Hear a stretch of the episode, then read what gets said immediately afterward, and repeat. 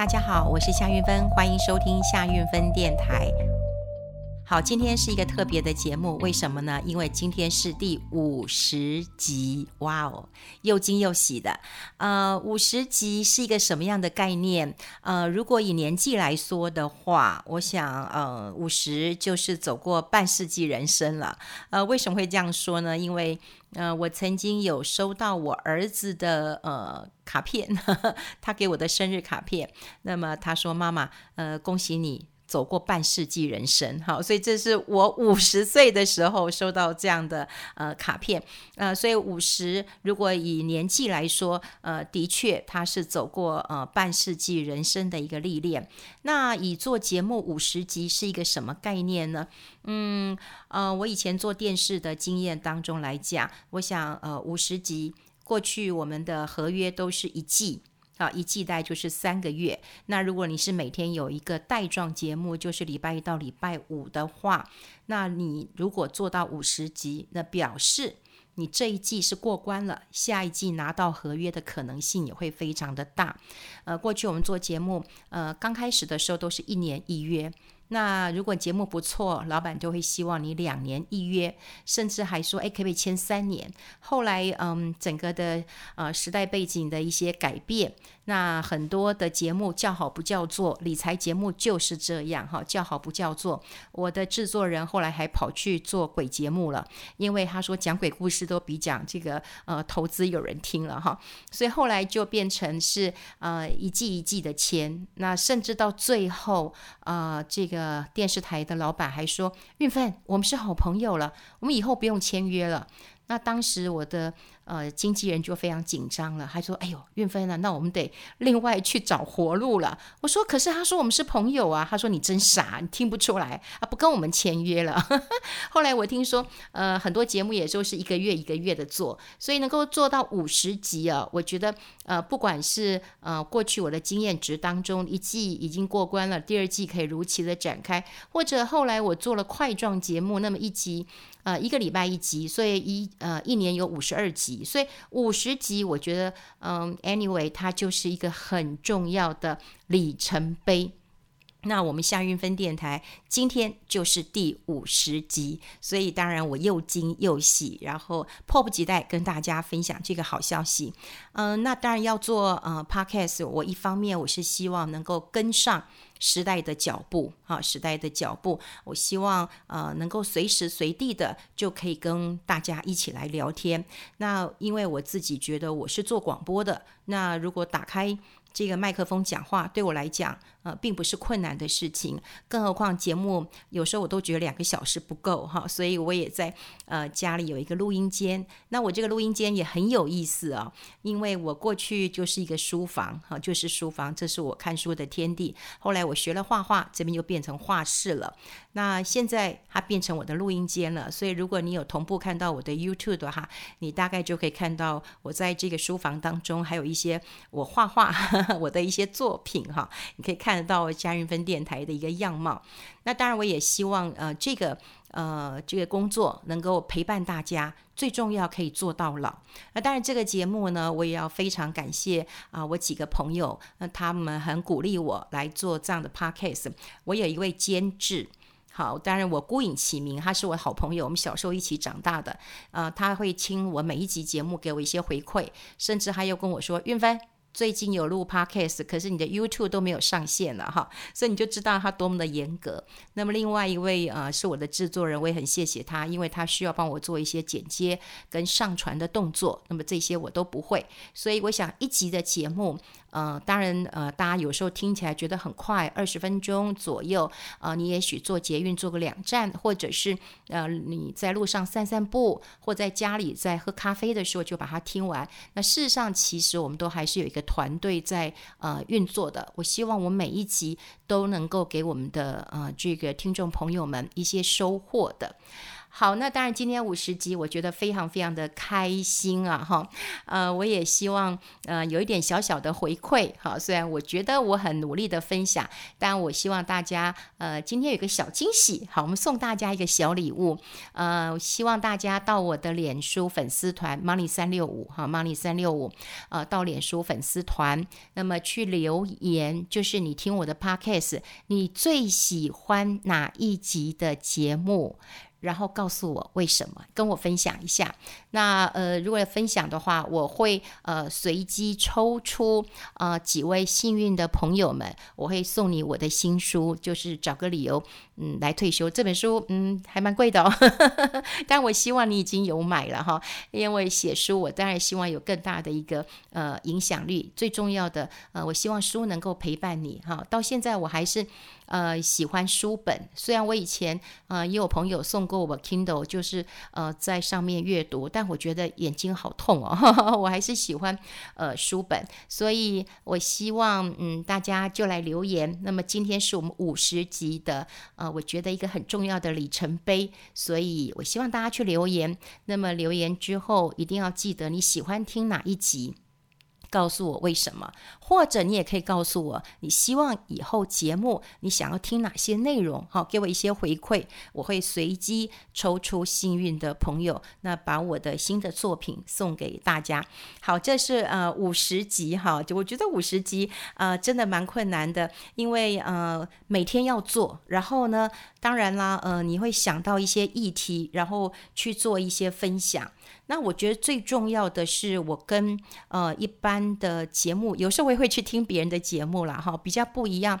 呃，一来是我希望大家能够透过我的节目去了解、分析。这个背后的一个状况，呃，我其实我做这么久的节目，当然有谢谢很多朋友给我一些回馈，呃，比方说有很多朋友很喜欢我说，哎，呃，在每个人在讲打房的时候，呃，我能够在节目当中评论说，哎，打得很好。那打得很好的原因是因为没有滥杀无辜，也就是不会把首购族也一起打下去了。那我也是比较嗯、重视哈这个居住正义这个问题，呃，毕竟我有孩子。那当然啦，如果一个人他年轻人他现在对于买房子啊、一直这个没有办法，其实最重要的是他没有了信，他没有信心，他也没有了盼望，他没有未来的一个计划的可能性，因为他就是觉得我永远都买不起房子，所以呃，当然我就会希望就是说。这个房子必须要打下来，价格打下来，然后不要有投机客，不要有投资客，每一个人都有居住的权利，这是每个人应该有的权利哈。那当然，我也做过了，嗯，跟大家分享过防疫保单，因为也许很多人讲说啊，五百块就算我被骗了也 OK 呀。可是防疫保单，如果我们仔细，呃，大家有听节目的话，那么就可以知道说，哎，如果五百块钱去买单一的险种。那么其实它是贵的啊，所以贵跟便宜之间你很难去做一个决定。那我就希望透过我的分析的方式，让大家可以知道，那么新闻事件好，或者是事件背后它所意涵的问题这个所在了。好，那另外就是嗯。我也有提过这个零股开放了，那我也希望年轻人说，诶，你要买零股的话，那你当然要买高价股啊。呃，第一个你要参与这个时代呀，好，比方说你看这个时代，你有买台积电，你有买大立光，啊，你有买联发科，你会不会觉得啊，我参与过股王啊？好，过去我们可能买不起，可是你现在买得起了，所以你第一个你参与时代，第二个其实高价股啊。大家都知道，我们买零股还是要手续费的。你买便宜的股票，手续费就算一块，你二十块钱要涨一块钱，要把手续费 cover 起来，还是有难度的。可你今天高价股在 cover 手续费的时候，就会容易一点点了。呃，我就嗯、很希望，我不希望在节目当中呃报大家。呃，去去买名牌，报名牌真的太简单了，太简单了哈！不管我用直利率，呃，我用告诉你说，哦，它现在净值偏低，或者它未来有订单，这太容易了。但报了你名牌之后，你知不知道要卖，它会不会涨，我觉得这是关键啦。那当然，我也听看到，嗯，其实现在市面上真的骗子太多了哈。虽然呃这些骗子媒体要负很大的责任，我曾经就在节目当中呃忍不住有跟大家分享过，就是有人明明他就是讲的不准，或者是他就是呃前后矛盾。可是记者要保护他，你知道为什么记者要保护他？因为他是我发掘出来的，我把他捧红的。那现在他如果这个被呃被检讨了，或者是这个被这个世人所唾弃了，或者是他的这个报牌不准，哇，那我也要负连带责任啊！所以我一定要巩固他的。所以在整个嗯报名牌的一个市场，或者是说市场一些。呃，大家认为是股神是什么不败的什么这个，不管是啊、江湖名号，其实很多未必是真的。他也许在某一个战役当中，他是成功的，他是胜利的，他是大赚钱的。可那未必表示他每一次的看法都是准确的。他可以说的一口的好股票，可是他能不能够拿出他的这个？呃，对账单来给你看，我真的有买，我真的有赚到钱。我发现到有时候我也会去看一些呃，这个呃布洛格、呃部落客啊，然后他写的文章，我也觉得前后矛盾啊啊、因为我们都会检视一下嘛。你之前说哦，你建议大家买，到最后下跌，你说我早就卖了。可是你并没有告诉大家，你早就卖了。问题是大家还是有很多这个信徒，哈，还是有他们还是有很多很多的这个呃信徒的。那我倒觉得报牌其实这件危险的事情，我一直认为，我一直认为，如果你是一个非常会赚钱的人，你应该大隐于市，好好的去赚钱。我过去认识很多的老手，他们都不会去开班授课的。他们反而很喜欢跟我们聊天，然后跟我们分享一下他怎么看这个市场的。所以我偶尔还会跟几个老市场的一起泡泡茶，然后聊聊天，然后谈谈，呃，大家交换一点意见。我觉得这个是比较可贵的。那当然，我在做节目的时候，我也比较喜欢用这样的方式。我觉得每一个人的智慧都差不多，大家的 IQ、EQ 哈，其实都差不多的。好，我也不是这个智商什么什么一百八的人，我不是，我也是一般人。但只是我们新闻工作从事这么久，我看过很多资料之后，我很喜欢去做一些分析、一些探讨。然后呢，我看看这个脉络有没有符合我当时的认为，我觉得这个是很重要的。就像说我们在投资的时候，哎，我觉得他如果这样这样这样，把他的不赚钱的事业都砍掉了，那他的获利是不是就会起来？他的获利如果起来的话，那他股价是不是应该有表现了？我就会用这样的思维去去做思考，哎，有印证了。那种成就感才是最大的。那当然最重要的，我常常会跟大家分析新闻。为什么？我觉得记者太不认真了。好，那我当然我在学校也教，嗯，这个大四的学生，我也希望他们能够多了解一点事情的一个面向。原唯有你知道的越多，你才有办法去做一些呃分析啦。好。那当然，呃，今天是特别节目嘛，哈，是很开心的，所以我也跟大家来分享一下我做节目的初衷。那为什么我会来做呃这样的 podcast？我也谢谢我的好朋友们给我的一些呃协助，然后我也把我的理念跟大家做一个分享。那今天呢，我要跟大家来呃分享一件很重要的事情。那这件事情呃其实是股市破月线了。股市破月线当然是一个大新闻啦！今天的台股收一万五千九百零六点四一点，大跌三百多点，哈，大跌三百零五点三二点，成交金额是三千两百七十六点七八亿元。好，今天呃礼拜四这个收盘是大跌三百零五点的。那最可怕的一件事情是股市破了月线，破了月线之后，当然就会造成很大的压力。如果你问一些股市老手的话，那破了月线，他就告诉你说：“哎呦，你对股票就要断舍离了，至少你要卖一些出场观望了。”那当然也有人在分析说：“哎呦，破月线，不要那么紧张嘛，在空头你当然就必须要断舍离，要出场观望了。可是多头未必，比方说他可能。”今天破月线，明天礼拜五它又站上了，那只是大家要观察这个整理的时间会不会拉长，好，所以有可能它会反弹，但有可能在下个礼拜一它没有起色，它往下弯，那这反而就是一个要观察的指标。投资都是这样子，摸着石头过河的，没有人铁口直断。铁口直断的人，我都会觉得哇，那你是要赌上你自己的名声吗？像最近我就看到分析师的确就分成两派了，一派当然就会认为说，休息一下是为了要走更长远的路，这没有问题的。股市稍作休息，一定就会反弹。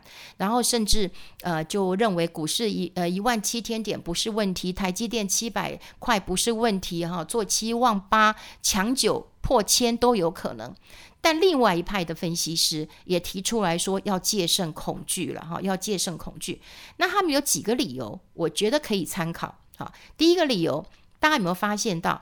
国发会他们这个公布的景气对策讯号灯，这个灯号呢，现在已经到黄蓝呃黄红灯，插红灯只差一分，一分就到红灯了。诶，红灯是什么意思？很热了。所以以前大家记不记得，我们要在蓝灯的时候买股票，因为蓝灯的时候很不好，在红灯的时候繁荣的时候，景气热的时候。卖股票，那现在差一分就红灯了，你怎么看？你怎么看？好，那后来我看到呃股市在收盘之后，这就是我觉得很好玩的一点，就我看到收盘啊，就收盘了嘛，就等明天了。诶，没有，我再看一下自营商有没有卖，投信有没有卖，外资有没有卖？我看到了外资卖了五十二多亿，五十二亿多，自营商他自行买卖的，他卖超八亿。然后他避险的卖超了三十亿，自呃投信小买了少买，哈，就小小的买了十一亿，但外资又卖了，又卖了五十二点五一亿元。可是你知道吗？台币今天是上涨的，那外资还在卖，好，还在卖。好，那呃股市啊是一个非常有趣的哈，就很有趣的。嗯、我常常觉得啦。呃，股市有时候大部分它其实不会照着我们的呃意思，大部分不会。所以为什么我们就要学会去敬畏这股市？所以会选择谦卑。你不能觉得哇，我就是股神，我很厉害。所以一直观察，那么一直是考验自己的经验值，我觉得很重要。所以为什么呃有很多人问我，有很多年轻人，现在有很多年轻的网红，他们其实做得不错，他们的粉丝也很多。他们曾经在路上问我说：“你是韵芬姐吗？”我说是。他说：“我出了失误，你可以访问我吗？”我跟他说：“我想想看。”他说：“为什么你好像很讨厌我们这些网红？”我说：“我没有讨厌网红，我希望你们经得起考验。”那他说：“什么叫经得起考验？”我说：“请你看过几次多空之后，我们再来讨论。